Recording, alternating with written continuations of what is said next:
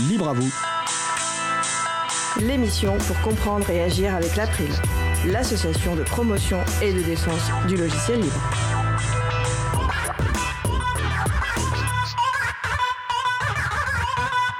Bonjour à toutes, bonjour à tous. Connaissez-vous l'AMU, l'Agence de mutualisation des universités et établissements d'enseignement supérieur et de recherche? Un groupement d'intérêt public qui facilite la coopération entre ses membres pour leurs besoins informatiques. Je reçois aujourd'hui leurs responsables numériques et nous parlerons de leurs pratiques vis-à-vis du logiciel libre. Avec également au programme Que libérer d'autres que du logiciel, la chronique d'utilité publique proposée par Antanac, aujourd'hui sur les langues et le langage.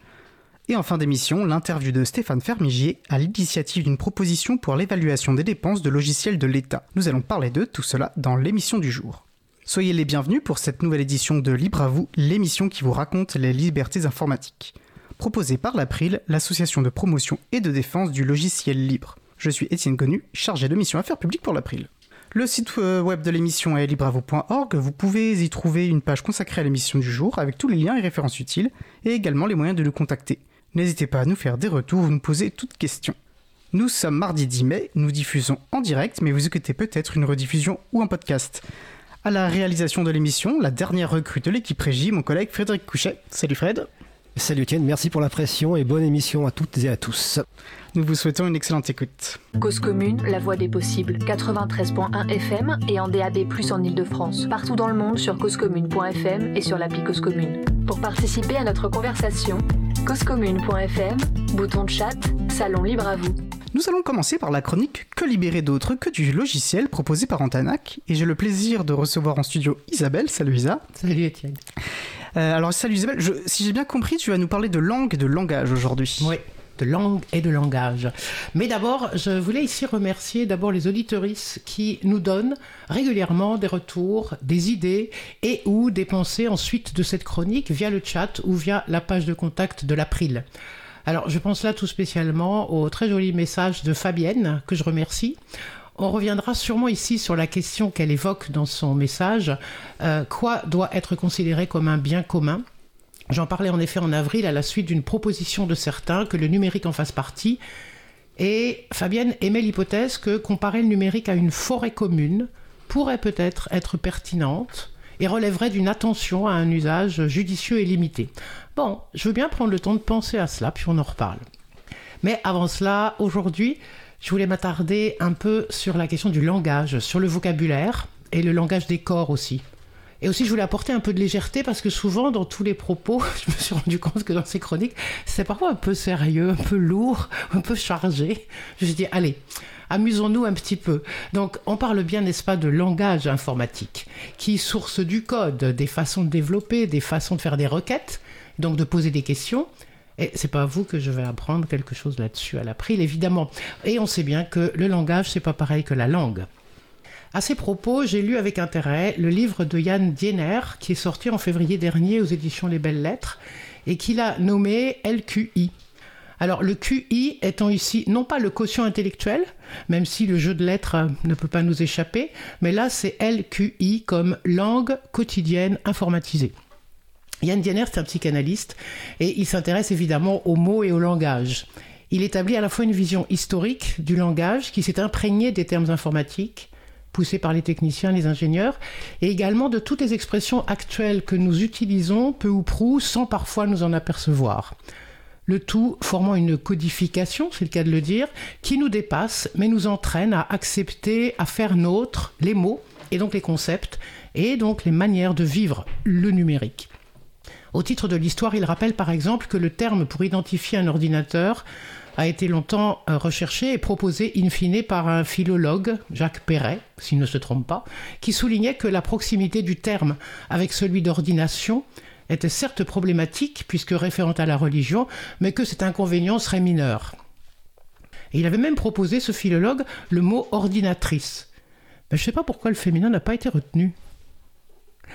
Bon, en tout cas, ensuite de ce que Yann Diener apporte dans son livre, par ailleurs joyeux, joueur et plein d'humour, je vois aussi pour ma part un rapport au corps très singulier.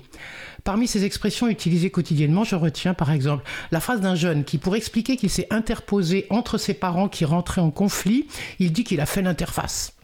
L'entre-deux, pour calmer le jeu, c'est devenu une interface. Ou un autre qui dit Oh non, moi j'ai pas les codes pour comprendre cette relation. Je ne sais pas interpréter, je ne sais pas ce qui se passe. J'ai pas les codes. Ou bien cet homme qui rentre chez lui et indique aux personnes présentes qu'il veut un peu de calme, car dit-il, j'ai programmé une connexion en visio.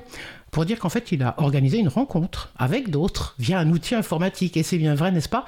On doit tous et toutes programmer des rendez-vous. On ne les prévoit plus, on ne les organise pas, on les programme ou bien encore ces odieux termes, enfin moi je les trouve odieux, en présentiel et en distanciel, alors qu'on avait très joliment à distance.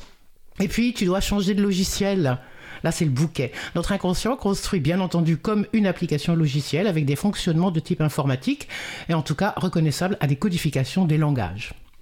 Voilà, donc libérer quoi? Ben, Libérer le langage peut-être, libérer la langue. Parce que cette expression, bon, est-ce que c'est dramatique? Bah oui quand même, parce que ça donne une soi-disant simplification du langage, de la langue et des échanges, mais aussi et surtout ça codifie, ça normalise ça donne des codes. Ouais, j'en suis moi aussi, je fais partie de ton groupe, je parle cette langue techno. Et on oublie qu'on le fait, on s'en aperçoit plus. Bon, par exemple, il y a les termes tels que les mots de passe. Tout le monde parle de passe. On l'a vu dernièrement, avec ou sans eux, selon que l'on veut faire ou non anglo-saxon. On a parlé de passe sanitaire, de passe vaccinal. Une passe pour être libre, disait l'autre. La passe jusqu'à présent, dans les mots de passe, avait plutôt d'autres significations, non? Une passe comme un passage, en psychanalyse lacanienne, voire même freudienne, les Hébreux se nommaient des passeurs, mais aussi une capacité de certaines personnes qu'on nommait des passeuses d'âmes, quand ces âmes, des morts et des mortes, ne veulent pas nous quitter. Et puis les passes des travailleurs et travailleuses du sexe, ou bien faire une passe de ballon. Bon bref, ça en fait beaucoup des mots de passe. Des mots dépassent, des mots qui nous dépassent. Et comme il est déconseillé de toujours se servir du même mot de passe, cela fait en plus une source hyper variée d'oubli. Et peut-être que les mots de passe, en fait, sont faits pour être oubliés, au cas où on oublierait d'oublier. C'est une bonne idée d'oublier dans la langue, dans les langages. Alors aussi, on dit le code. Le code, c'est ce qu'on tape sur un ordi, un téléphone. On voit que nous n'arrêtons pas de coder, de décoder de l'information. Il y a tous ces outils qui sont en fait des transporteurs de code sans le savoir, mais pour de bon, on transmet tous et toutes du code. On fait fonctionner toutes des lignes de code avec notre corps contracté aux épaules au-dessus de l'ordi ou tendu, la tête courbée sur un téléphone connecté. Bonjour au cervical les doigts crochus sur les touches, etc. Voilà, il en est même de même avec les termes d'identité, d'identifiant, la digitalisation, etc. Et c'est important le digital, hein, parce qu'on peut faire glisser, on voit, on en a parlé en avril, ce geste sur les, qu'ont déjà les tout petits sur un écran de téléphone, qu'on leur a tendu du bas vers le haut, ils font glisser très très vite des images, des images, des images, des images, déjà si petits pris dans les filets de la captation dont on parlait. Les personnes qui viennent dans les ateliers en TANAC qu'on organise nous en apprennent aussi pas mal là-dessus. Hein. Elles sont archi contractées, à la fois parce qu'apprendre n'est pas une chose aisée, mais aussi parce que les positions du corps en face d'un ordinateur sont très singulières, spécifiques. À la fois en retrait et en vis-à-vis. Il faut se mettre en face, mais un peu de côté au cas où, les jambes croisées, pas croisées.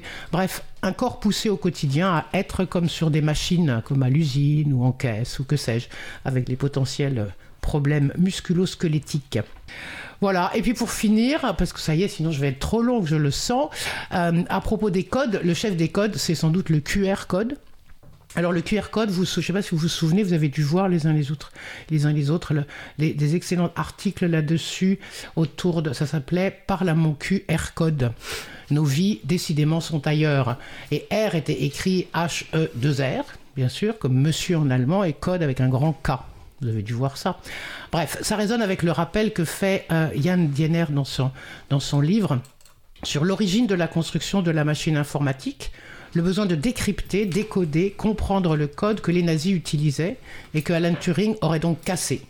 Il et d'autres ont cassé le code nazi, ce faisant, l'ayant compris, intégré, ce dernier ne reste-t-il pas comme signifiant au centre de ces machines? Autrement dit, que reste-t-il dans le projet et la fascination du codage? De la simplification des choses dans un champ binaire, codé. Ah non, pardon, j'avais dit un peu de légèreté, excusez-moi. Bah, merci beaucoup Isabelle.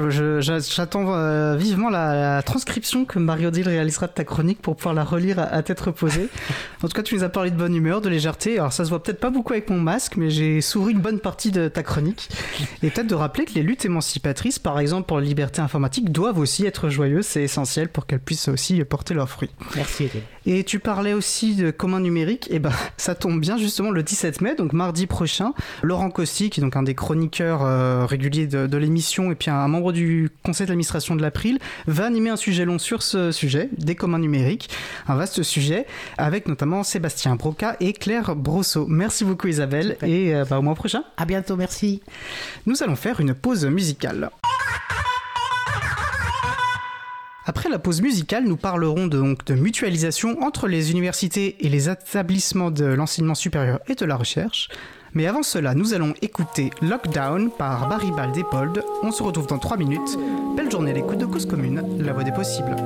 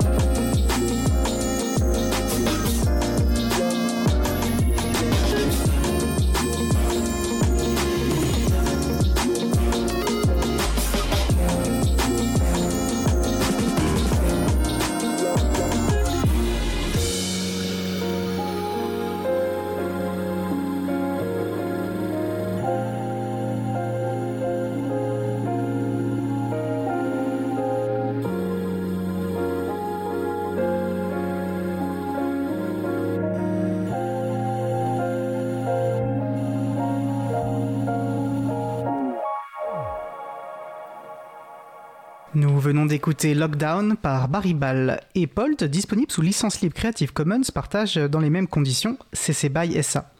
Alors il s'agit d'une découverte du site au bout du fil.com qui évoque euh, ainsi le morceau et je cite Dans Lockdown, Paul et Barry Ball ont choisi d'aborder le sujet en évoquant le confinement. Au, au cours de ces deux dernières années, cette situation a concerné une grande partie de la population mondiale et chaque personne l'a vécu différemment. Tandis que certains pouvaient se sentir seuls ou trop à l'étroit, d'autres étaient ravis de pouvoir prendre une pause ou étaient soulagés de se sentir en sécurité. Le titre de Paul des Baribal est instrumental, l'absence de parole en fait un morceau universel auquel on peut s'identifier plus facilement, quelle qu'ait été notre propre expérience du confinement. D'ailleurs, le titre lockdown, le nom lockdown euh, évoque effectivement le, mot anglais pour euh, confinement. Là, c'était, je ne citais plus à ce moment-là. Donc, vous trouverez une présentation de l'artiste et du morceau sur le site au bout du. Retrouvez toutes les musiques diffusées au cours des émissions sur causecommune.fm et sur libreavoue.org. Libre à vous, libre à vous, libre à vous. L'émission de l'April sur les libertés informatiques. Chaque mardi de 15h30 à 17h sur Radio Cause Commune, puis en podcast. Nous allons passer à notre sujet suivant. Nous allons poursuivre par notre sujet principal qui porte sur l'Agence de mutualisation des universités et établissements d'enseignement supérieur ou de recherche, l'AMU, et leur rapport au logiciel libre. Je vous rappelle que vous pouvez participer à notre conversation sur le salon web dédié à l'émission sur le site causecommune.fm, bouton chat. Alors j'ai le plaisir de recevoir, euh, via le logiciel libre d'audioconférence Mumble, David Ronja, responsable numérique à l'AMU. Bonjour David, est-ce que vous êtes avec nous? Oui, bonjour, je suis avec vous. Parfait. Alors, bah, je vous propose de commencer de manière très classique. Est-ce que vous pourriez vous présenter, s'il vous plaît? Euh, Oui, je vais essayer. Donc, je m'appelle David Ronja, je suis responsable du numérique à l'AMU. Euh, je suis quelqu'un qui est issu de la technologie. Je suis, euh, j'étais développeur dans les années 90, donc ça remonte à quelques années. Euh, j'ai fait de l'administration base de données, de l'architecture technique, de la gestion de projet, et puis depuis euh, depuis plus depuis quelques temps, je fais plutôt de la veille prospective. Donc euh, ça, ça fait partie de mes missions actuellement à l'AMU. Donc euh, veille prospective qui permet d'alimenter euh, la réflexion stratégique de l'AMU. De... Et puis c'est un sujet qu'on partage auprès des établissements d'enseignement supérieur parce que j'ai le plaisir d'être aussi co-rédacteur en chef d'un bimestriel qui s'appelle la collection numérique où nous publions tous les deux mois un sujet du numérique universitaire dans lequel on va partager les points de vue de nos adhérents d'universités, d'établissements d'enseignement supérieur et de recherche. Et enfin, pour finir ma présentation, j'ai en charge à l'AMU euh, les sujets de l'open data et de l'open source. Super, bah écoutez, vous avez évoqué différentes choses sur lesquelles on pourra revenir euh, au cours euh, de notre échange. Et j'aimerais aussi vous poser une question, c'est quel est votre rapport logiciel libre? Est-ce que c'est quelque chose de récent, quelque chose que vous avez construit dans le temps?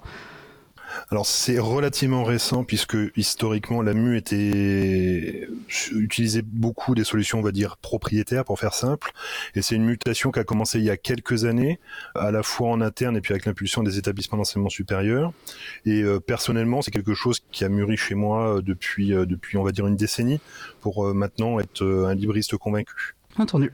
Alors avant de, peut-être euh, aller sur, enfin, observer ces différentes choses que vous avez évoquées, que ce soit l'open data, le, logiciel libre, ce que vous avez pu euh, faire dans, dans ces cadres, l'excellent, effectivement, les très intéressantes collections numériques. Hein. il y a notamment euh, le numéro 13 qui s'appelle Vive le numérique libre, dont on imagine bien le sujet, qui sont autant de contributions très intéressantes peut-être sera-t-il utile de, bah, déjà d'essayer de comprendre, je pense que tout le monde et toutes les personnes qui les écoutent ne connaissent pas forcément l'AMU, qui est donc une agence de mutualisation, qui est spécifique donc euh, au secteur on va dire de l'enseignement supérieur et de la recherche. Donc peut-être passons déjà un moment pour essayer de comprendre ce qu'est euh, l'AMU. Alors c'est un groupement d'intérêt public, il me semble comprendre. Tout à fait, oui. Voilà, nous en dire un peu plus.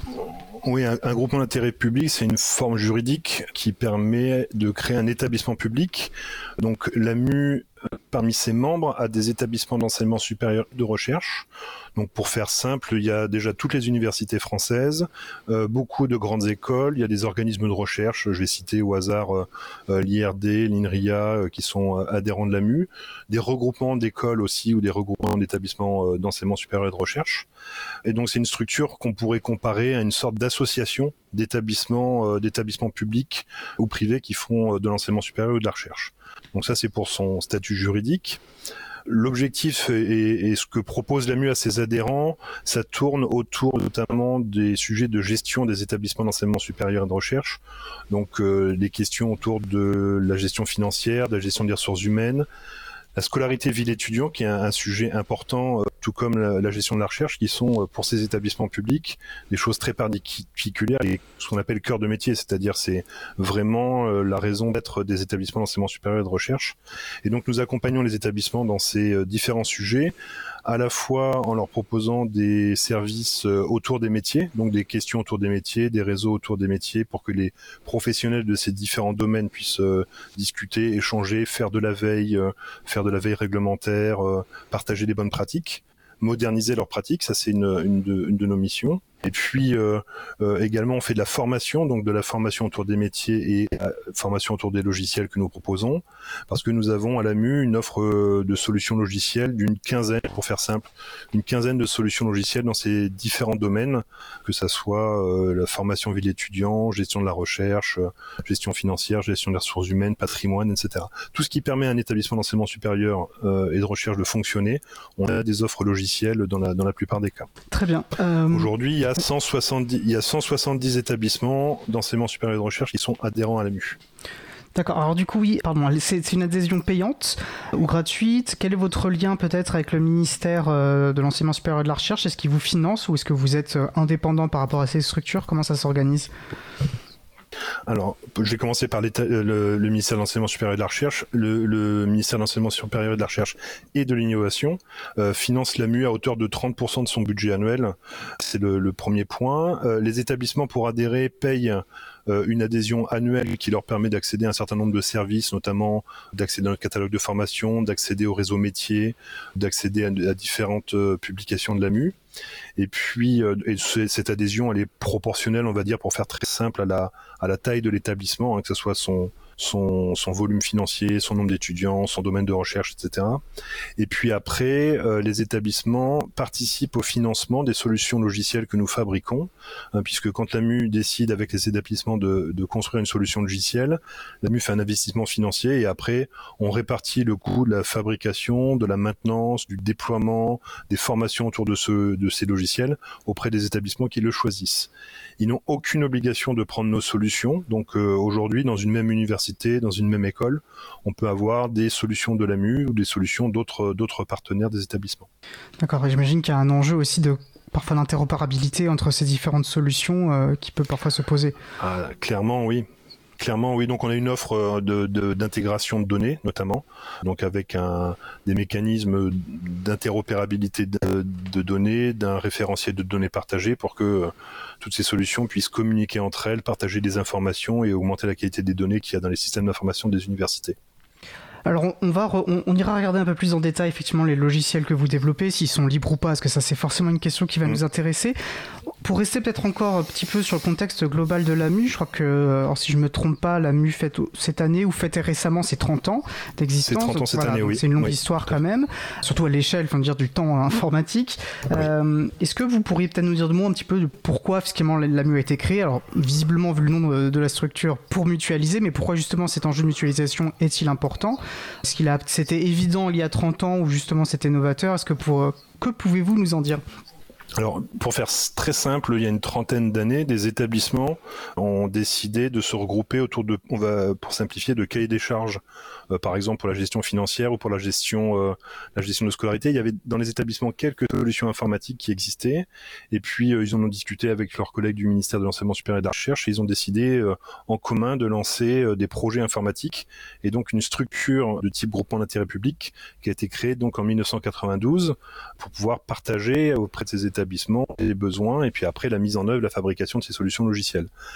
Euh, à la différence d'autres secteurs publics, euh, il n'y a pas de direction informatique euh, importante au ministère de l'enseignement supérieur et de la recherche, ce qui fait que dans les années 90, ce ministère s'est doté d'un ensemble d'opérateurs. Donc pour l'informatique de gestion, c'est AMU. On a des collègues qui s'occupent des bibliothèques, c'est l'ABES. On a des collègues qui s'occupent du réseau, c'est Renater. Donc il y a un ensemble de groupements d'intérêt public qui se sont créés auprès du ministère pour offrir des services aux établissements d'enseignement supérieur et de recherche, à leurs bibliothèques, aux, labos, euh, aux universités, aux centres de formation. Et donc ça s'est créé de cette manière-là, sur la volonté de quelques établissements de se regrouper. Et dans un premier temps, on appelait ça modernisation. Alors l'agence, elle s'appelait euh, à partir de, de, tête fin des années 90, l'agence de modernisation des universités, parce que l'idée c'était d'informatiser un certain nombre de processus métiers et d'essayer de, mettre dans ces logiciels de gestion les meilleures pratiques métiers, de les outiller pour euh, les diffuser après dans les établissements. Et donc cette logique euh, qui avait été de modernisation, elle ne fonctionne que parce qu'il y avait de la mutualisation. C'est-à-dire que les établissements se regroupaient, euh, exprimer les besoins ensemble, négocier les besoins ensemble, discuter de la conception de chacune des solutions logicielles ensemble, quel que soit le, le mode de fabrication de la solution logicielle, que ce soit un développement spécifique ou l'achat d'un outil informatique du marché tout était fait et tout est, continue à être fait avec les établissements. Il n'y a pas euh, une seule activité dans notre dans notre euh, quotidien qui n'est faite avec des établissements qui représentent l'ensemble des établissements pour euh, pour une solution logicielle. Donc on co-construit toutes les phases de projet, besoin, fabrication, maintenance, déploiement, formation avec des établissements adhérents. Très bien. Et euh, alors, vous parlez de mutualisation. C'est vrai que pour des personnes qui défendent le logiciel libre, le lien euh, est évident entre. Euh, enfin, le, fait que le logiciel libre soit vecteur de mutualisation nous paraît évident. Est-ce que ça l'était dans cette histoire de, de l'AMU? Est-ce que tout de suite vous vous êtes tourné vers du logiciel libre? C'est quelque chose qui a mis du, du temps à venir? Alors j'ai retrouvé il y a pas très longtemps parce que j'ai mon collègue, euh, mon binôme Bertrand Moquet, qui est enseignant chercheur, qui travaille avec moi sur la veille prospective à l'AMU, qui, qui est en train d'écrire un ouvrage justement sur les 30 ans de l'AMU. On a retrouvé des pistes, des choix de technologie euh, des années 90. donc ça s'est fait dans la même logique euh, en sondant les établissements, quelles sont les technologies utilisées, quelles sont les compétences que vous avez dans vos, établissements? Et à cette époque, par exemple, je vais, je vais citer un, un logiciel de gestion de base de données, c'était Oracle qui avait été choisi. Donc c'est une solution qui est pas du tout libre. C'est euh, le socle technologique qui a été utilisé euh, pendant, pendant un bon moment pour nos solutions et nos applications de gestion. N'oublions pas, euh, dans notre, dans notre contexte, qu'on n'est pas les seuls à offrir des solutions logicielles et que donc d'autres opérateurs associatifs proposent des solutions auprès des établissements. J'ai cité nos amis d'un consortium qui, est une association qui s'appelle ESUP, qui propose et des services et un, et un portail et un environnement numérique de travail pour les, établissements qui, eux, se sont appuyés sur des solutions du libre et diffusent leurs solutions en libre. Et donc la MU, a fait cette mutation autour du libre euh, de manière un peu plus récente, euh, je dirais après les années 2010, où on a commencé à changer nos orientations de choix technologiques et à réfléchir à l'ouverture de nos solutions logicielles. Entendu. Et alors, L'AMU évolue donc du coup dans le contexte hein, de, de l'ESR, de l'enseignement supérieur recherche. On sait que c'est plutôt un secteur, enfin c'est plutôt un, oui, un secteur qui est sensible, hein, euh, ce qu'on pourrait appeler plus globalement voilà, la connaissance libre, les communs numériques, où il y a le logiciel libre semble du moins euh, peut trouver facilement écho. Est-ce que c'est quelque chose que vous ressentez aussi euh? Ah, Clairement oui, parce qu'on est en relation avec toutes les directions informatiques de nos adhérents et même au-delà, et c'est vraiment à très grande majorité des, directions numériques qui ont une culture du libre, au moins en partie dans leurs équipes. Et donc euh, les choix de solutions technologiques aujourd'hui s'opèrent euh, principalement dans cette voie-là du logiciel libre, en complément des solutions de la MU ou même dans les développements qui sont faits dans ces, dans ces équipes. De plus en plus, les codes sont ouverts, les, les informaticiens qui, qui œuvrent euh, tous les jours pour pour ce service public développent du code qu'ils ouvrent et qu'ils partagent ensuite auprès de leurs collègues. On est vraiment effectivement dans un contexte de partage puisque dans les établissements d'enseignement supérieur de recherche, il y a toute cette notion de, de, partage de la recherche qui est très important et qui est un peu, un petit peu, je dirais, euh, dans les gènes de chacun des, des, agents de, l'enseignement supérieur de la recherche, de partager les connaissances et donc le, le, logiciel et le partage de logiciel en fait partie. Alors je vous propose peut-être du coup de regarder plus, euh, du coup du coup de regarder un peu plus en détail euh, le catalogue d'offres hein, que vous avez mentionné et, déjà peut-être euh, cette question de logiciels. Donc, si j'ai bien compris, vous proposez 15 une quinzaine de logiciels que l'AMU a développés euh, ad hoc pour, des, pour répondre à des besoins euh, spécifiques exprimés par les, par les universités, co-construits même avec, euh, avec LE, si j'ai si bien suivi. Est-ce que votre offre se liste, est restreinte à ces 15 logiciels ou est-ce qu'elle inclut aussi des logiciels développés par ailleurs? Et quelle est la part de logiciels libres dans, cette, dans ces logiciels que vous avez évoqués? Alors, quand on, quand, face, est face à un besoin exprimé par les établissements, on va les regarder d'abord sur le marché, ce qui existe comme solution. Ça, c'est une première étape avant de décider de lancer un développement à façon complètement euh, from scratch, je dirais, à partir de la feuille blanche.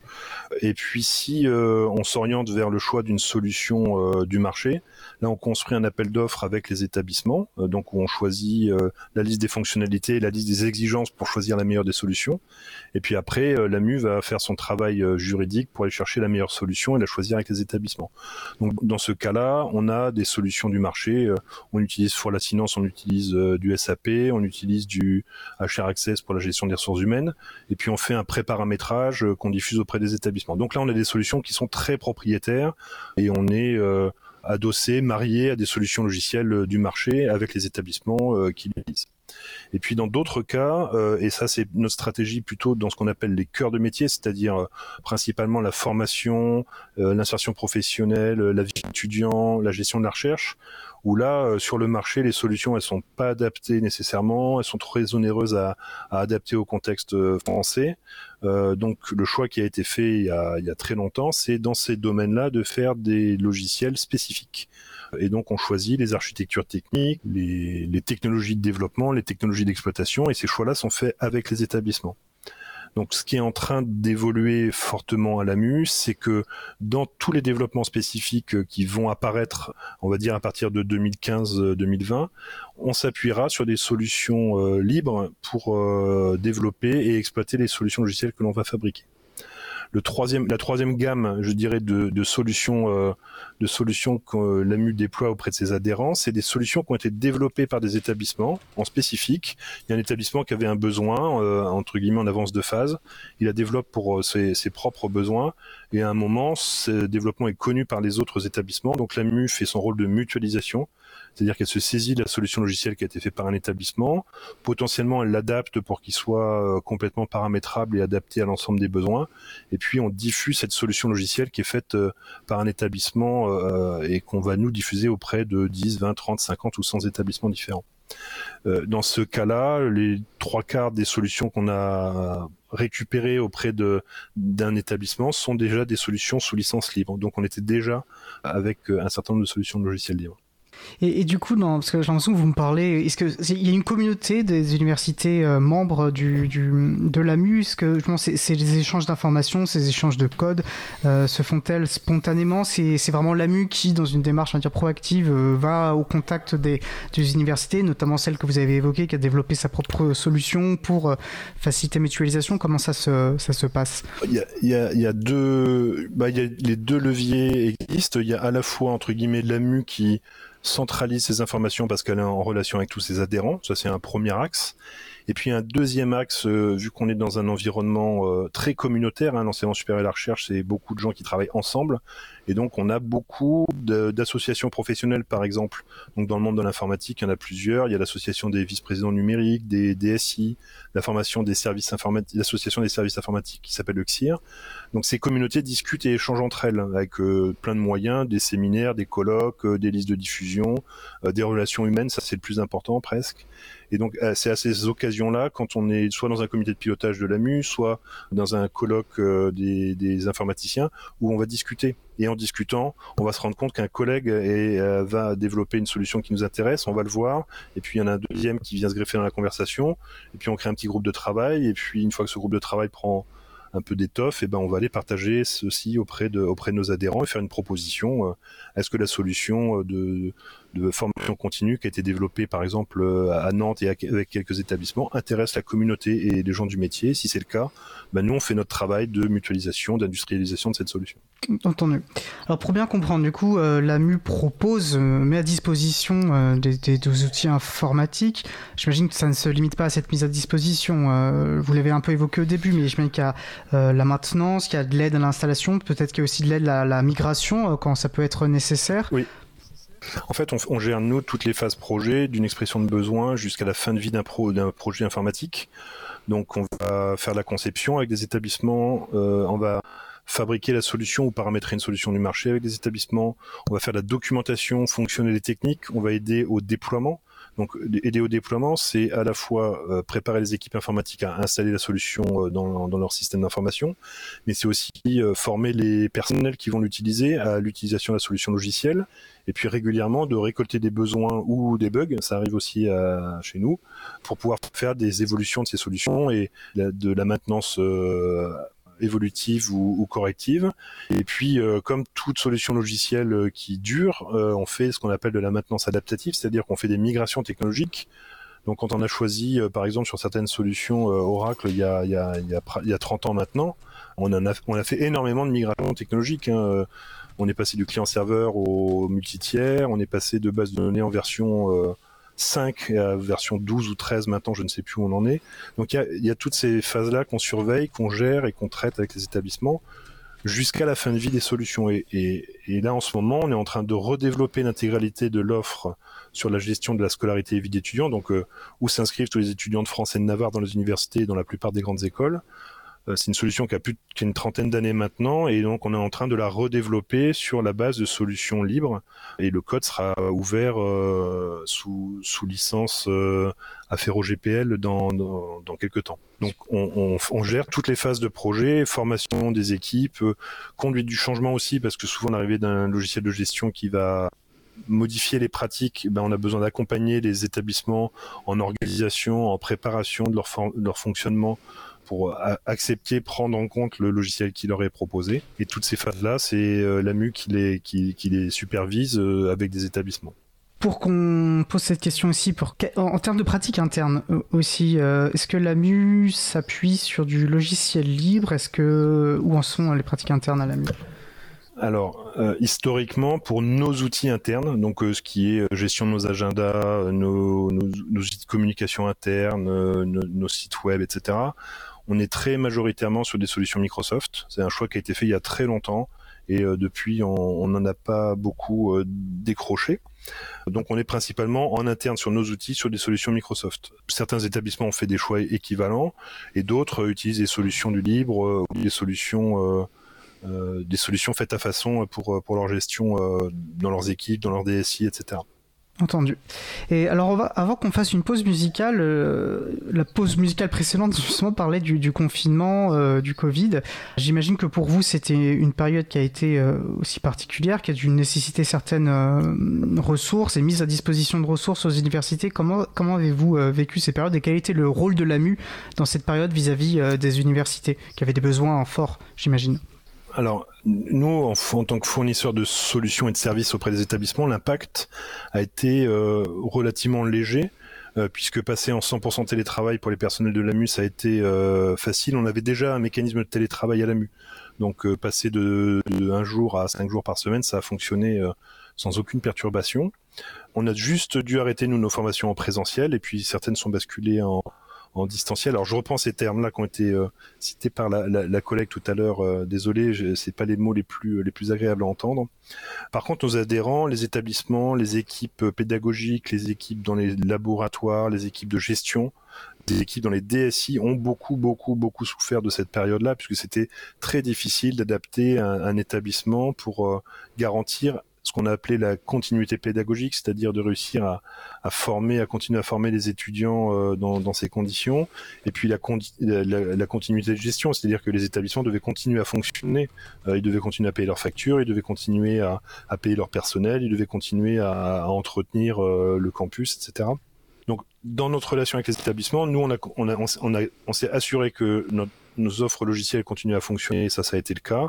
Et puis, on a, aidé les établissements euh, sur certains sujets. On a fait des petites enquêtes, par exemple, pour savoir quelles étaient les, technologies de visio qu'ils utilisaient quand euh, la conférence des présidents d'université demandait euh, mais qu'est-ce que qu'est-ce qu'utilisent nos établissements aujourd'hui là face à cette crise? Voilà, nous on a libéré un petit peu d'énergie pour donner un petit coup de main dans ce contexte. Euh, on n'a pas été très très impacté. Côté AMU, on a été très vigilant surtout à ce que nos collègues euh, ne soient pas trop sollicités par nous parce qu'ils avaient d'autres chats à fouetter que de répondre à nos sollicitations parce qu'ils devaient faire euh, tourner les établissements dans des conditions qui étaient parfois très difficiles. C'est sûr. Et d'ailleurs, comme euh, je, rejoins mon, collègue Frédéric qui fait, qui fait référence effectivement à la difficulté que ça a été également pour les, pour les professeurs et pour les étudiants, les élèves, etc. C'est vrai que ça a été difficile pour euh, beaucoup de monde, et particulièrement voilà, pour cette classe d'âge. Écoutez, merci beaucoup. Je vous propose de faire une pause musicale et euh, après, nous nous retrouvons un peu plus vif, dans le vif du sujet du logiciel libre. Alors, plaisir. Nous, allons écouter à présent Jacques aux lanternes par Just Buns. On se retrouve juste après. Je vous souhaite une belle journée à l'écoute de Cause Commune, la voix des possibles. Cause Commune 93.1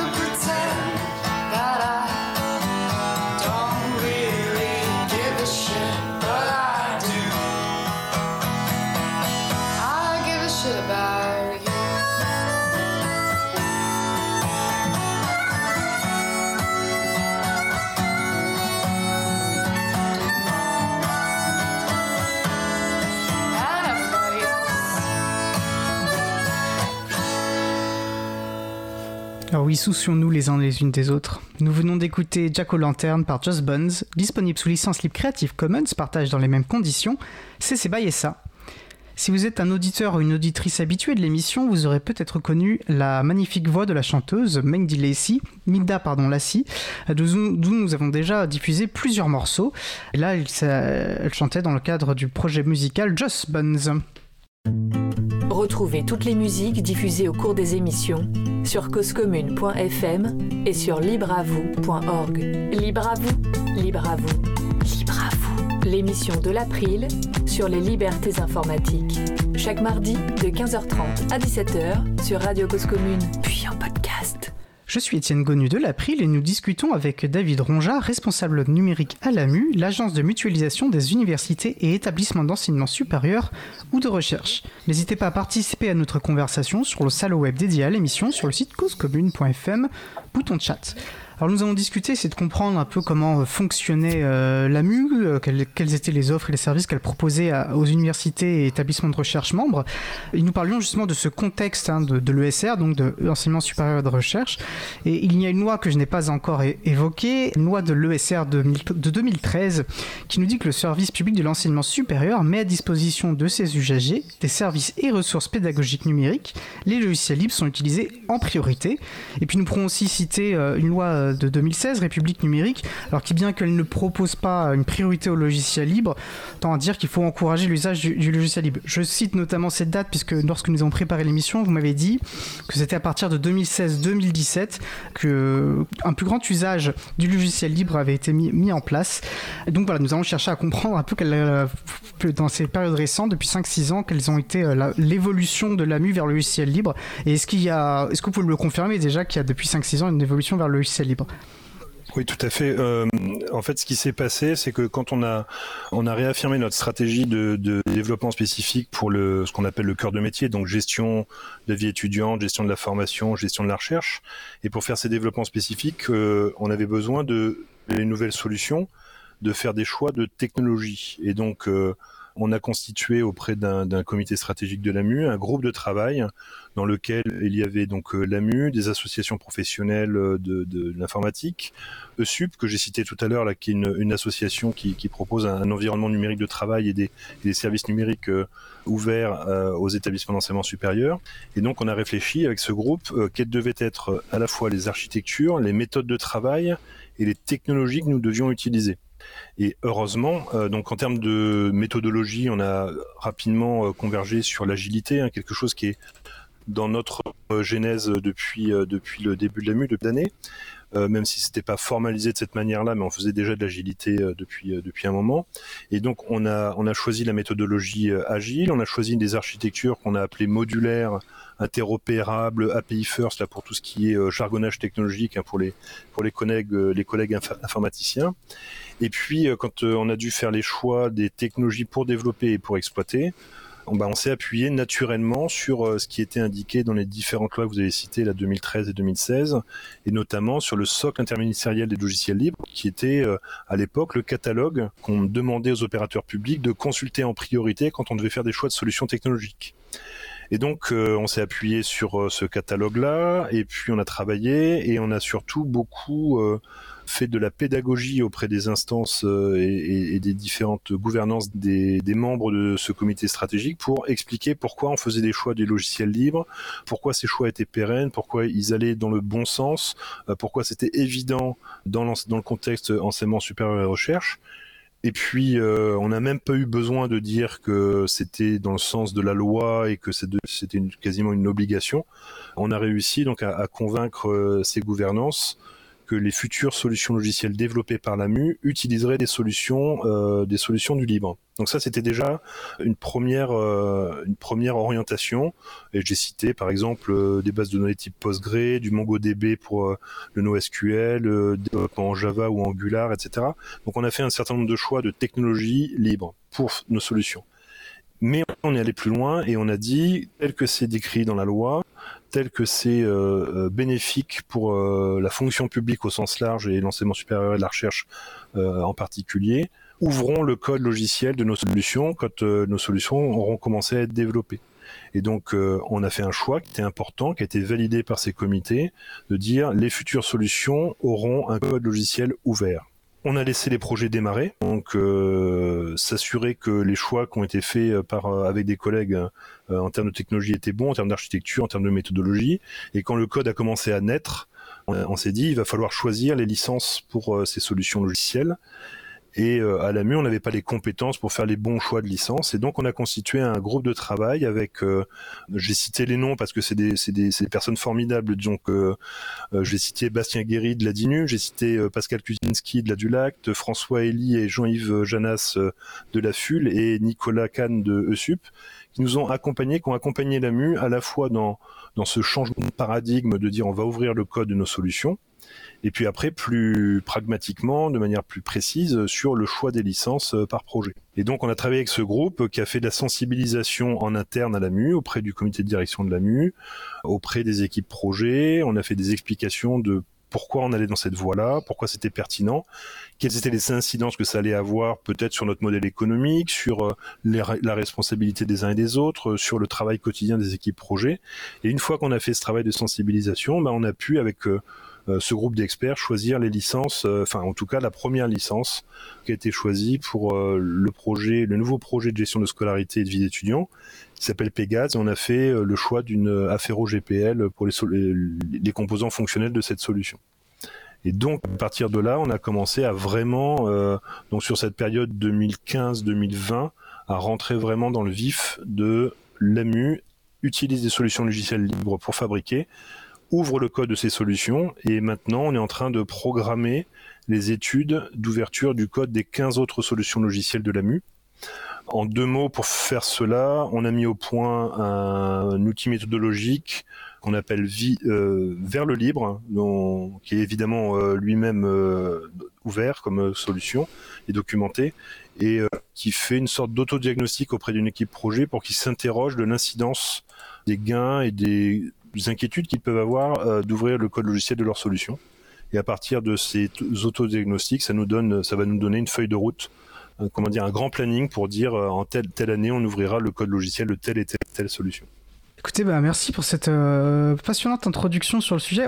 Et, en fait, je me rends compte, on entend dans votre voix, peut-être que je me trompe, mais je trouve qu'on entend cette passion dans votre voix. On a l'impression que vous êtes vraiment très enthousiaste dans cette démarche qui a maintenant à peu près 5-6 ans.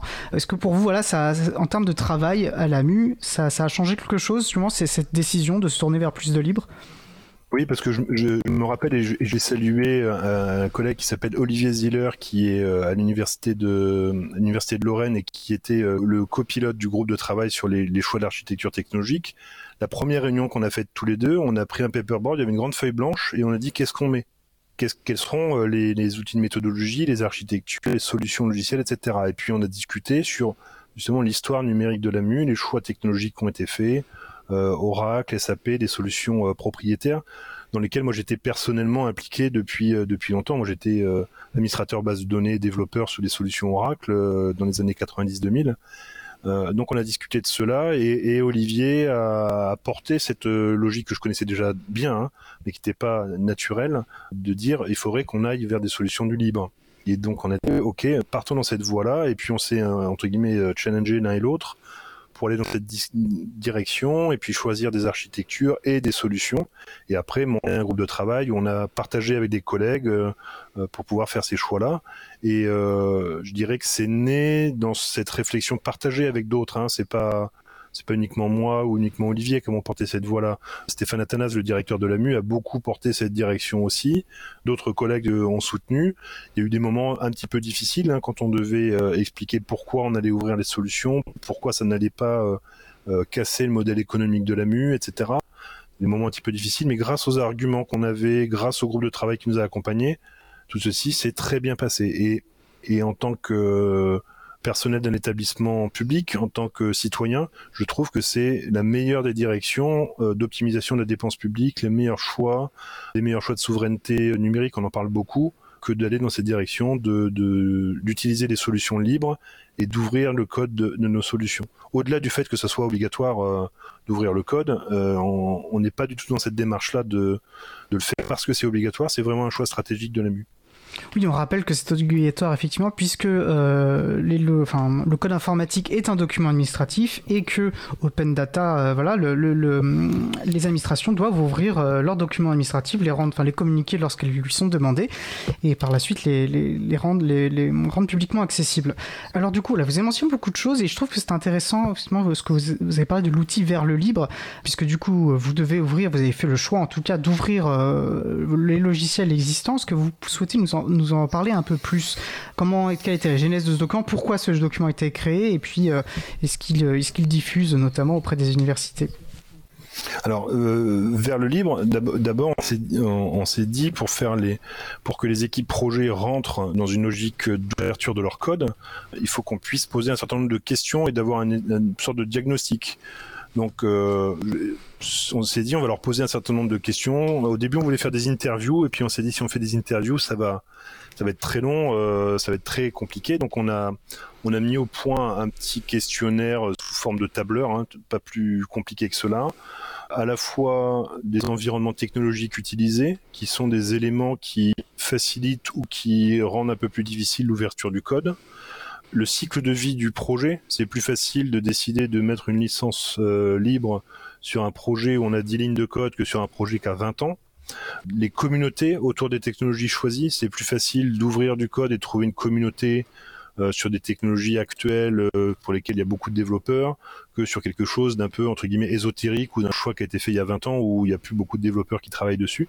Donc les conséquences que ça pouvait avoir dans l'équipe projet, etc. Donc on a identifié 10 à 15 questions de cette nature-là et puis euh, on a demandé aux équipes projet à chacune de remplir ces de, répondre à ces différentes questions et ça a donné des graphes, des sortes de toiles d'araignée qui m'ont montré une surface pour montrer si la solution et l'équipe projet étaient plus ou moins prêtes et s'il y avait plus ou moins de conséquences importantes d'ouvrir le code. Euh, et ça nous a permis, une fois qu'on a mis toutes ces analyses bout à bout, de, faire une analyse et de dire bah voilà l'ordonnancement qui nous semble le plus pertinent.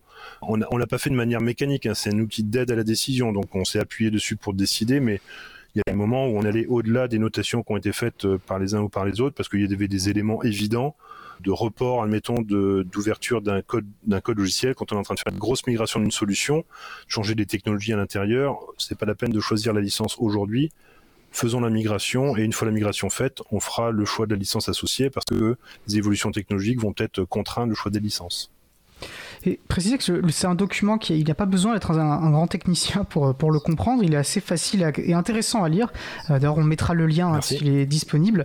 Est-ce qu'il y a eu un souci de le rendre accessible à des, à des personnes pas forcément initiées? Parce que du coup, il est intéressant et, et, et ça permet de mieux comprendre quand on ne connaît pas l'envers du décor, de mieux comprendre les questions qui se posent et, et comment on, on opère ses choix. Alors, le, la sorte de tour de magie qu'on a pu réaliser, je dirais, c'est euh, aussi grâce à Bertrand Mouquet, mon collègue et enseignant-chercheur, qui, lui, a réussi à vulgariser des éléments qu'un informaticien aurait pu rendre un peu plus complexes. Donc, on a mélangé nos deux, nos deux connaissances, nos deux compétences, pour essayer de faire quelque chose de buvable. Euh, si on avait fait quelque chose de trop compliqué euh, en termes de rédaction et en termes d'analyse, on, a, on s'est dit, à partir du moment où on l'a fait pour la MU, d'autres établissements publics euh, ou d'autres entreprises peuvent se poser la question donc ouvrons-le, puisque c'est complètement dans la logique. Euh, si on a un outil méthodologique autour de l'ouverture du code, il était évident pour nous de le partager. Donc on a écrit ce document euh, pour que ça soit le plus pédagogique possible, le plus facile à lire et que ça soit pas à destination des techniciens forcément, mais euh, une direction numérique d'un établissement peut le prendre, euh, le donner à une équipe, euh, le faire adapter et puis et puis faire des autodiagnostics sur ce sujet. Puisqu'on parle des publications de l'AMU, je vous propose un peu aussi d'évoquer euh, les collections numériques hein, que vous avez présentées oui. sommairement en, en, introduction, et puis notamment effectivement le numéro 13 qui s'appelle Vive le numérique libre, qui sont aussi un des documents très accessibles et oui. faciles à lire, notamment parce que là je trouve la, manière dont ils sont découpés, même si certains sont des gros documents, on peut aller choisir un petit peu les thématiques spécifiques qui nous intéressent. Quelles sont les cibles euh, de ces publications? À quoi servent-elles? Et euh, alors le, le Vive le numérique libre date de février 2021, donc il témoigne aussi de engagement vers le logiciel libre, quelle a été euh, euh, la motivation voilà, de ces, documents? Alors, euh, nous, notre, dans, notre équipe, on fait de la veille prospective. Et faire de la veille prospective pour la direction de l'AMU, c'est obligatoire dans toute entreprise, hein, de, voir un petit peu quelles sont les directions, les stratégies à prendre, les évolutions technologiques, les évolutions d'usage. Mais on s'est dit, on est dans la communauté enseignement supérieur recherche, donc il faut qu'on publie ce qu'on fait. Donc à partir du moment où on a décidé que nos travaux de veille devaient être publiés, on a mis au point cette collection numérique. Alors certains parlent d'un magazine, euh, d'un magazine euh, du numérique puisque c'est thématisé. Donc euh, tous les deux mois, il y a un sujet du numérique universitaire qui est traité. On s'est dit aussi, toujours dans la même genèse du, du, fonctionnement de l'AMU, c'est pas l'AMU qui va écrire à ses adhérents pour dire voilà ce qu'il faut penser sur tel ou tel ou tel sujet. Ça n'aurait aucun sens. Donc ce qu'on a fait, c'est qu'on a commencé à faire faire rédiger des points de vue différents des établissements, des expériences, des témoignages sur les thèmes qu'on traite. C'est donc les établissements qui rédigent une bonne partie des articles euh, qui sont dans chacun des numéros de la collection numérique. Du côté de l'AMU, moi je suis co-rédacteur en chef avec euh, Bertrand Moquet, sous la direction de Stéphane Athanas, notre directeur. On fait un sommaire de l'ensemble de ce qui nous semble intéressant comme question à poser sur un sujet donné, et on met en face de chacun des sujets ceux qu'on a vus dans notre veille qui pouvaient être les personnes les plus pertinentes pour apporter un témoignage, un, un retour d'expérience, un point de vue euh, sur chacun des sujets. Et donc on va traiter à la fois de technologie, euh, on a fait des numéros sur les chatbots, de société, on a fait un numéro sur la place des femmes dans le, dans le numérique, d'open source, d'open data, des stratégies données, le cloud, euh, un état de situation du cloud dans l'enseignement supérieur et de la recherche. Et donc notre euh, lectorat et nos cibles sont le monde universitaire au sens large, tout informaticien ou personne qui s'intéresse au numérique pour avoir un point de vue sur le numérique universitaire et surtout, on essaye de faire de la sensibilisation auprès des gouvernances d'établissements. Et c'est pour ça qu'on essaye d'avoir des articles les plus accessibles possibles pour que nos collègues, les, les gouvernances d'établissements, puissent en quelques lectures d'articles, savoir ce que c'est qu'un chatbot, quelles sont les problématiques de cloud, qu'est-ce que c'est que le, numérique des bibliothèques universitaires, qui est le, le, dernier numéro qui est sorti, ou le prochain, euh, qu'est-ce que c'est qu'un schéma directeur du numérique et une stratégie numérique dans un établissement d'enseignement supérieur qu'on est en train de coécrire avec des établissements. Donc notre objectif, c'est de faire de la sensibilisation pour les sujets qui nous semblent importants pour le futur, pour que les gouvernances d'établissement soient déjà euh, sensibilisées à ces thèmes, euh, elles aient lu des articles de vulgarisation, des points de vue différents, des témoignages d'experts, et puis voient aussi quels sont les réseaux qui sont autour du sujet. Euh, et souvent, on va au-delà de notre cercle enseignement supérieur recherche et on va soit auprès de l'État, soit auprès d'entreprises euh, privées qui viennent témoigner de solutions, de points de vue, euh, de technologie ou de méthodologie autour du, numérique. D'accord. Vous avez aussi parlé un peu plus tôt d'un de, d'un lien, j'ai l'impression, avec les communautés du logiciel libre. voilà, Est-ce que c'est quelque chose que vous recherchez, que vous entretenez? C'est ponctuel? Comment ça se, ça se passe? On sait que le logiciel libre fonctionne beaucoup autour de communautés qui se construisent autour de différents projets libres qui existent. Oui, alors on a nous notre petite communauté à nous euh, entre guillemets, c'est euh, l'équipe du nouveau projet de gestion de scolarité, formation vie d'étudiants qui s'appelle euh, le projet PC Pégase où là on a un réseau de quatre établissements qui sont des établissements qui développent la solution. Donc on le fait en co-construction jusqu'au code. Donc c'est des ingénieurs dans les équipes de ces universités-là qui développent et eux, eux ont leur propre communauté de, de développement. Le deuxième chose, c'est qu'on est en lien avec des associations professionnelles qui, elles aussi, sont des communautés de pratique et ou des communautés d'experts ou des communautés de développeurs. Donc, on, dialogue avec eux. Et puis plus récemment, on a, on a confirmé un partenariat avec euh, l'Adulact, qui est euh, une association euh, qui porte le, logiciel libre et particulièrement dans le domaine de la territoriale, donc auprès des opérateurs de la territoriale, les régions, les départements, les communes, les communautés de communes. Et l'Adulact, qui était parmi notre groupe d'experts euh, pour faire les choix de licence. Euh, L'Adulact aujourd'hui opère euh, une solution de l'État qui s'appelle démarche simplifiée pour les établissements d'enseignement supérieur et de recherche. Donc c'est les équipes de l'Adulact qui gèrent cette solution open source avec leurs compétences pour les établissements d'enseignement supérieur et de recherche qui sont adhérents de l'AMU. Donc là on est on est rentré aussi dans un mécanisme où on, est allé chercher des partenaires associatif du monde du libre pour porter des solutions et exploiter des solutions euh, euh, au, titre de l'AMU pour, pour nos adhérents. Est-ce que dans cette, la continuité de ces réflexions, il y a aussi la réflexion de la, de la contribution? Parce qu'on sait que c'est important d'utiliser le libre, mais aussi d'y contribuer. Est-ce que l'AMU s'inscrit euh, dans cette démarche?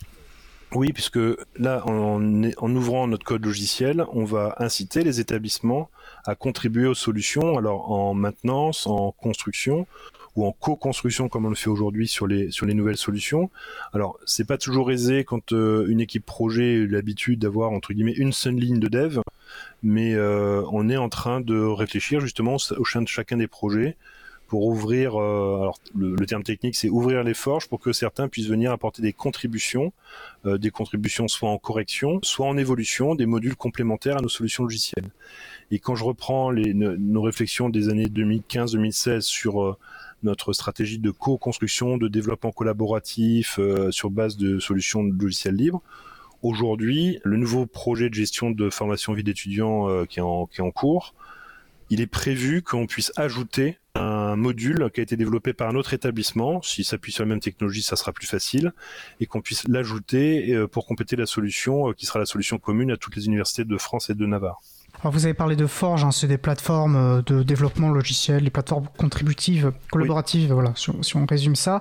Je vais en profiter, parce que vous avez parlé de la Dulact que nous avions reçu dans Libre à vous, émission 107. Vous aviez également parlé, autres membres du d'experts, la DINUM, hein, qui est donc la direction interministérielle du numérique, et qui porte effectivement l'excellent socle interministériel du logiciel libre. Nous avions également eu le plaisir de recevoir Bastien Guéry, que vous avez cité, et à qui on passe le bonjour, dans le Libre à vous 126. Donc deux émissions, euh, deux sujets que vous pouvez retrouver en podcast ou en transcription. Alors le temps avance et il y a un sujet que je voulais voir avec vous. on sait qu'en fin 2021, le gouvernement a initié un, plan d'action euh, pour euh, vers le logiciel libre et les communs, communs numériques, je crois que c'est le terme. Le MES donc le ministère euh, de l'enseignement supérieur de la recherche et de l'innovation, a publié une feuille de route dans ce cadre hein, qui, qui, pousse euh, résolument euh, vers le logiciel libre, même qui parle d'encourager la production et l'usage de logiciels libres, même d'y recourir de manière prioritaire, presque, je crois. J'ai plus la formulation exacte, elle m'échappe. Oui, c'est ça, ah, c'est ça. Donc comment est-ce que l'AMU, voilà, s'est intégré dans, dans, les fonctionnements de l'AMU Comment ça se, comment vous, vous avez reçu cette feuille de route qui, qui est arrivée très récemment hein, Je crois qu'elle date de 2022. Oui, c'est c'est récent. Oui, oui, c'est récent. En fait, ce qui s'est passé, c'est que, pour mémoire de certains, il y a eu le rapport Botorel. Donc, c'est Monsieur Botorel, c'est un député qui a poussé les solutions, tout ce qui est autour de l'open data et de l'open source, et donc a produit un rapport où il demandait à l'État d'accélérer la transformation vers de l'open data et de l'open source. Et euh, tous les ministères se sont mis en ordre de marche assez rapidement. Faut, faut le saluer pour produire chacun des feuilles de route. Et donc le ministère de l'enseignement supérieur et de la recherche a, produit sa feuille de route. Je salue euh, Isabelle Blanc qui, euh, était euh, en, charge de cette politique des données, des algorithmes et des codes sources, dans laquelle on va retrouver des éléments importants pour ce qui nous concerne on appelle ça l'open science.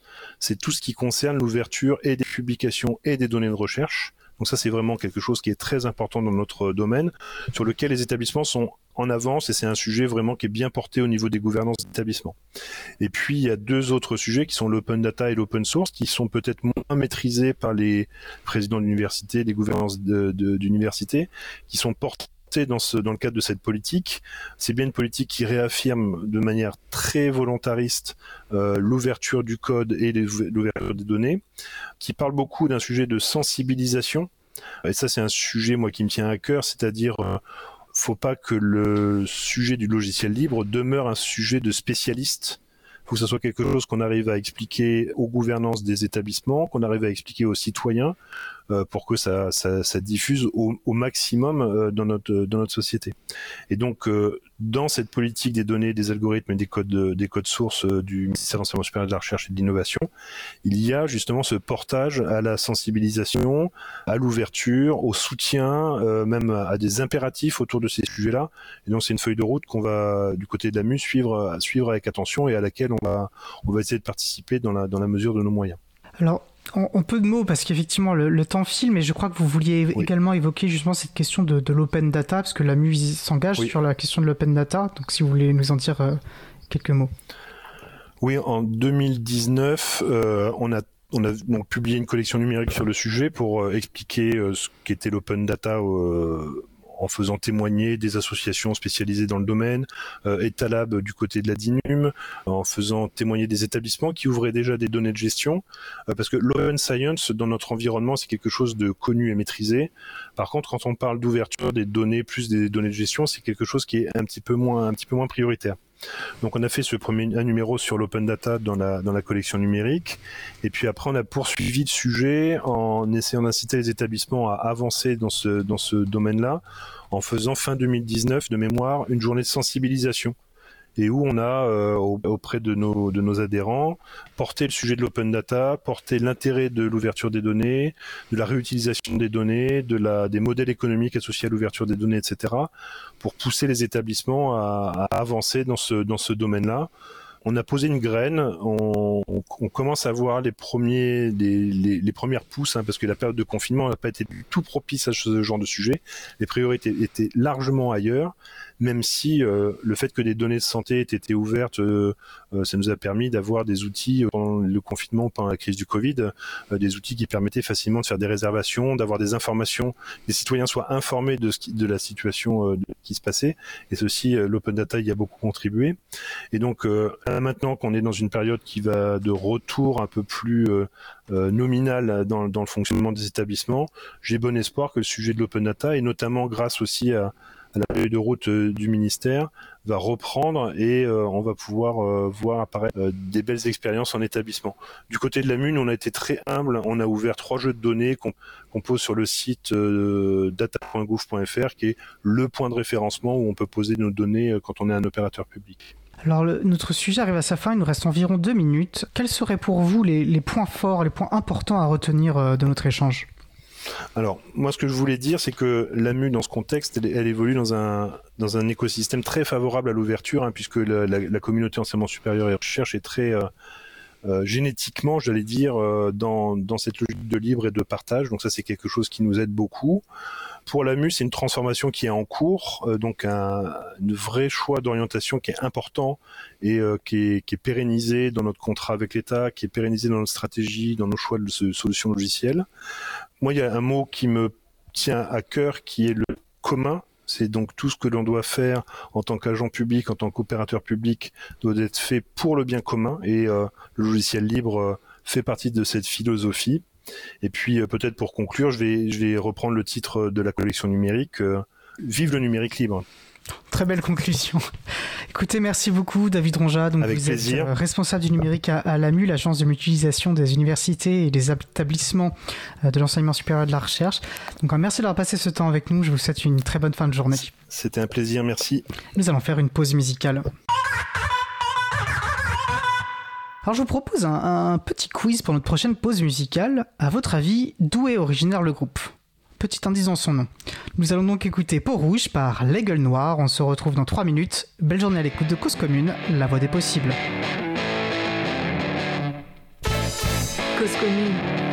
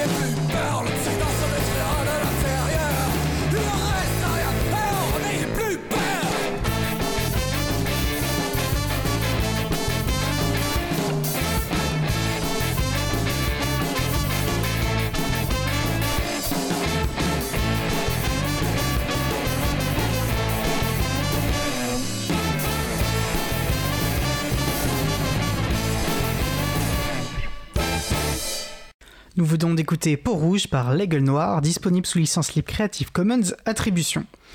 Un groupe, ainsi que le laisse deviner son nom, vient du nord de la France et plus précisément de Lille si on en croit leur page sur le site Bandcamp. Retrouvez toutes les musiques diffusées au cours des émissions sur causecommune.fm et sur libreavoue.org.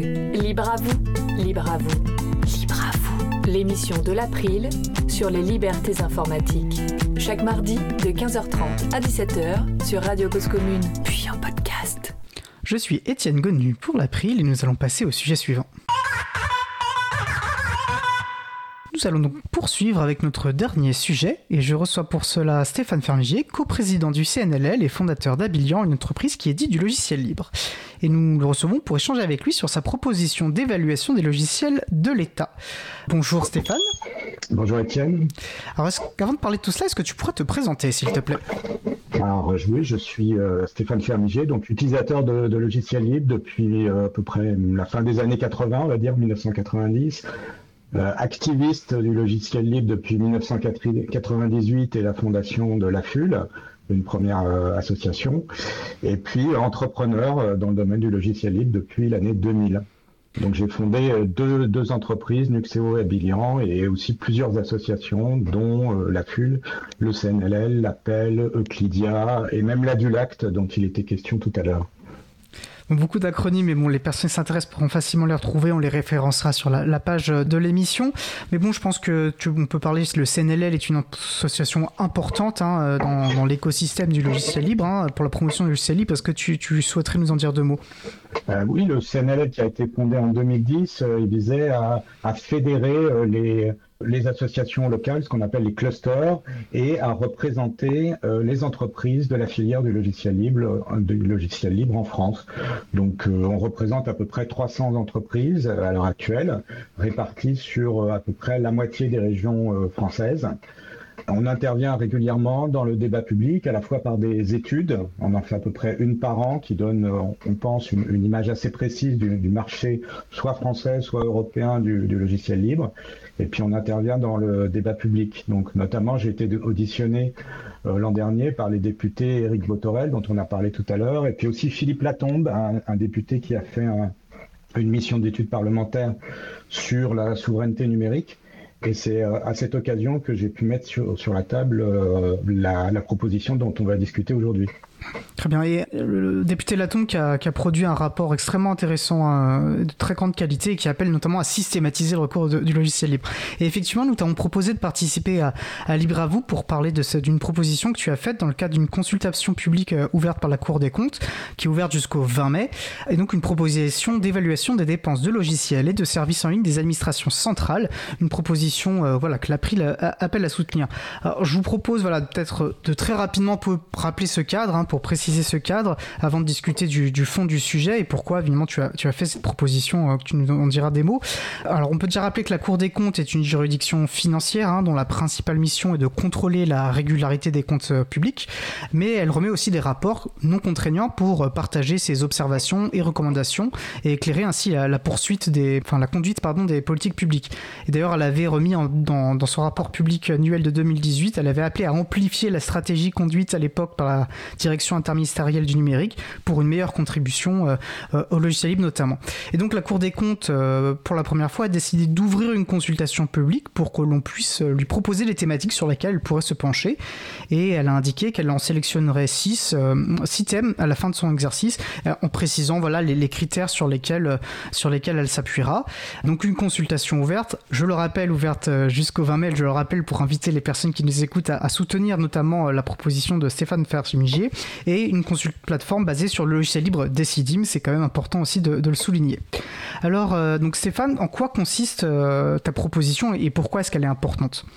Alors, en quoi elle consiste? C'est tout simple, c'est de demander à la Cour des comptes de faire une sorte d'audit des dépenses de l'État et peut-être même de, de toutes les administrations sur lesquelles elle a une, juridiction euh, en matière de, logiciels. Euh, et ces dépenses, on peut imaginer qu'elles vont se, répartir suivant euh, plusieurs, plusieurs axes. On va avoir euh, du logiciel libre et du logiciel moins libre, pour, ne pas dire propriétaire. On va avoir du cloud éventuellement, on va avoir du service et puis des, licences ou des droits qui sont payés à des éditeurs. Donc il va y avoir une multiplicité sans doute aussi de, business models. On va avoir une variation aussi peut-être en fonction de la taille des fournisseurs, des, TPE peut-être, on espère, des PME, des grands groupes, et puis des fournisseurs français, des fournisseurs européens et certainement et malheureusement aussi beaucoup de fournisseurs euh, euh, nord-américains. Donc c'est vrai qu'il y a un enjeu politique derrière ce, simple exercice de, comptabilité qui est de mettre en lumière quelque chose dont on parle de plus en plus sur le plan politique, mais sur lequel euh, on, continue à avoir des, des, inquiétudes, qui est la mainmise de ce qu'on appelle les GAFAM, ou les hyperscalers euh, sur un peu l'ensemble de l'économie et de l'administration française, avec des annonces régulières de tel ou tel ministère ou tel ou tel grand groupe français qui euh, va utiliser les, solutions d'un de ces GAFAM. Donc il y a ce premier enjeu qui est simplement un enjeu de, chiffre, de chiffrage, hein, et peut-être de, faire prendre conscience plus encore, euh, plus, encore plus que maintenant, euh, peut-être des, périls qu'il peut y avoir à, continuer sur une trajectoire de GAFAMisation euh, de notre administration. Et du coup, oui, c'est une proposition qui se veut une approche, voilà, une évaluation globale et pas seulement centrée sur, sur le libre. Alors il y a un enjeu euh, qui est lié, mais qui n'est pas 100% euh, aligné avec le, avec le livre, qui est l'enjeu de souveraineté. Hein. C'est le mot qu'on utilise. certains parlent aussi d'autonomie stratégique dans le domaine du numérique. Et cette souveraineté numérique qui est à la fois un élément d'inquiétude et de débat politique, et qui a donné lieu notamment à ce, fameux rapport euh, La Tombe, dont je précise que, nous approuvons complètement les, conclusions, et nous sommes vraiment très très alignés avec les conclusions du, député les déclarations du, député Philippe Latombe. Et donc, euh, ce qu'on souhaite, c'est aussi c'est que cette, cette, euh, cette, cette, audit ou cette enquête de la, la Cour des comptes, si elle est euh, déclenchée, in fine, et, on peut penser qu'elle a des chances de l'être, puisque notre proposition, à l'heure actuelle, est la troisième la plus populaire dans la consultation publique qui a été lancée. Et donc, si cette euh, conclusion, euh, si cette enquête est lancée, il y aura ces données chiffrées, mais on peut espérer aussi que la Cour des comptes fera des, des observations et des recommandations et que ces recommandations pourront aussi aller dans le sens d'une plus grande utilisation du logiciel libre dans l'administration. Tout à fait, d'autant plus qu'elle a déjà montré sa sensibilité euh, sur le sujet. Et alors, puisque nous, nous avons le plaisir d'échanger avec toi, euh, de ta perspective euh, d'entrepreneur du logiciel libre, quels seraient pour toi des, des exemples de pistes pour amplifier justement le recours du libre dans le secteur public? Oui, alors il y a, y a plusieurs, euh, évidemment, euh, de nombreuses oui, bien sûr. Depuis de nombreuses années, on fait des, nous, le, le CNLL et puis bien sûr l'April et, et d'autres associations, la FUL, la DILAC, sont, sont, sont actifs de, depuis plus de 20 ans et, et, on fait de nombreuses recommandations. On peut rappeler qu'il existe une, et, tu l'as fait tout à l'heure, la loi Le Maire, qui, de, qui demande à ce que les administrations encouragent à l'utilisation de logiciels libres. Et on a remarqué que euh, peu après, enfin entre 2016 qui est l'année où, cette euh, loi a été promulguée, et puis je dirais peut-être l'an dernier, il ne s'est pas passé grand-chose au niveau de, l'administration. Il y a eu une sorte de, surplace, hein, peut-être même de recul sur certains sujets. Et heureusement, euh, il y a eu euh, l'an dernier, suite au rapport Botorel et à une circulaire euh, Castex, création de la mission logiciel libre avec Bastien Guéry à sa tête, que, tu as nommé aussi tout à l'heure. Et là, on peut penser que les, choses vont, repartir avec des ministères qui sont clairement en avance, comme on, a cité le, le, ministère, le MESRI, le ministère de l'enseignement supérieur de la recherche et l'innovation, et puis certainement des ministères, et là encore, ça serait l'intérêt de faire faire cet audit par la Cour des comptes, ça serait qu'on verrait un peu quels sont les, les, ministères qui sont plutôt en avance et qui pourraient servir, entre guillemets, de premier de cordée pour les, euh, les ministères qui, euh, eux, seraient plutôt à la traîne en matière de transition vers euh, le numérique libre et ouvert. Voilà, et qui pourrait aider notamment un nouveau gouvernement à bientôt à se, à se former. Le, Ah, le ah, temps... ah, Oui, peut-être la déclaration de Strasbourg quand même qui est importante, qui est une, Effectivement, une une minute, qui, ouais. Qui a été signée par euh, la ministre Amélie Montchalin et ses 27 homologues euh, européens et qui reconnaît le rôle des logiciels libres dans, le, dans le, la transformation numérique des administrations publiques, euh, qui dit qu'il faut tirer parti du logiciel libre et qui, et qui parle aussi d'une redistribution équitable de la valeur créée par les solutions libres, ce qui nous, entrepreneurs du logiciel libre, évidemment est un élément nouveau dans, dans le discours que qu'on entend du côté de l'administration et du gouvernement, qui est que, eh sans un écosystème très euh, riche euh, d'entreprises euh, qui vont faire de l'édition de logiciels libres ou par exemple du service autour du logiciel libre, cette transition numérique des administrations, ne pourra pas se faire dans de bonnes conditions. Oui, effectivement, un document important de mars 2022, une déclaration donc euh, commune aux 27 États membres, ce qui n'est pas rien, et qui pose des bases euh, intéressantes euh, dans la perspective que tu, que tu évoques. Merci beaucoup Stéphane Farmiger, le temps est passé effectivement très vite, mais en tout cas, euh, merci déjà pour cette proposition. Donc on, nous vous appelons à soutenir, on vous donnera bien sûr le lien, euh, une proposition pour évaluer les dépenses logicielles au sein de l'État. Notons qu'il faut s'inscrire, mais que l'inscription est très peu gourmande en données personnelles, demande qu'une adresse courriel. C'est plutôt logique par rapport aux besoins. Merci beaucoup Stéphane, je te souhaite une Merci très bonne fin de journée. Je vous propose de passer euh, aux annonces de fin d'émission.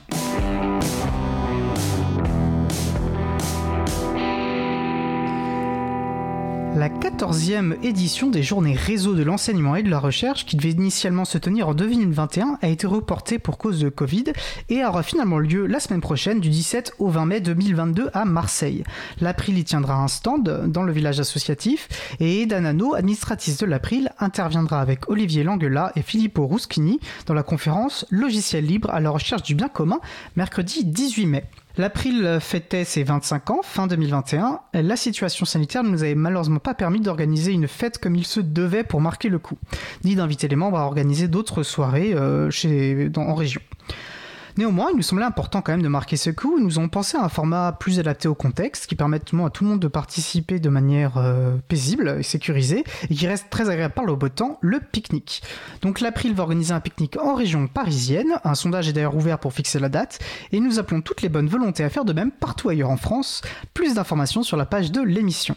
Et comme d'habitude, retrouvez les associations libristes près de chez vous et les événements organisés euh, près de chez vous sur le site ajadadulibre.org. Notre émission se termine.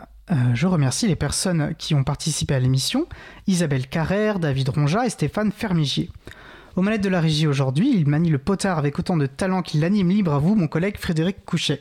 Merci également aux personnes qui s'occupent de la post-production des podcasts, Samuel Aubert, Elodie Daniel Giraudin, Languin, bénévole à l'April, ainsi que Olivier Gréco, le directeur d'antenne de la radio. Merci aussi à Quentin Gibaud, bénévole à l'April, qui découpera le podcast complet en podcast individuel par sujet.